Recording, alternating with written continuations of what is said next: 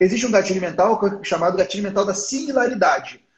Ele é diferente do gatilho mental da familiaridade. Familiaridade é quando você olha sempre para a cara da pessoa e essa pessoa fica tão familiar para você que você passa a gostar dela. Às vezes, algumas pessoas se tentam isso comigo. Pô, eu vejo tanto o Pedro várias vezes que o Pedro, que era um chato, de repente ele começa até a ficar mais legal, porque agora eu estou conhecendo um pouco melhor. Isso é familiaridade. O gatilho da similaridade é quando eu vejo alguém semelhante a mim e eu tendo a me comportar como essas pessoas semelhantes.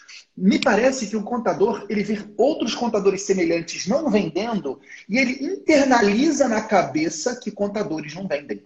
O código de ética, ele não veda a venda, ele não veda prospecção de cliente. O que ele veda é você falar mal do, do, do colega contador, você prometeu que você não pode cumprir, alguns conceitos abertos, como mercantilizar o serviço contábil, não, não, tem uma definição muito clara, mas ele veda você atividades, entre aspas, anticoncorrenciais. Na real, ninguém faz muita questão de destravar essa crença, não. Sabe por quê? Muitas vezes eles querem manter a relação de poder deles. Eles querem manter as, manter as grandes empresas que eles construíram. Eles não querem ter concorrência.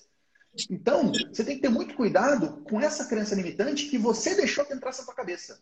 Porque aí um, uma ferida na contadora. A culpa é sua. Você deixou que isso acontecesse. Você deixou que isso acontecesse na sua cabeça. Você tem que tirar isso da sua cabeça. Porque vender é ajudar. E eu vou para a segunda parte. O caminho da venda, meus amigos, é a educação.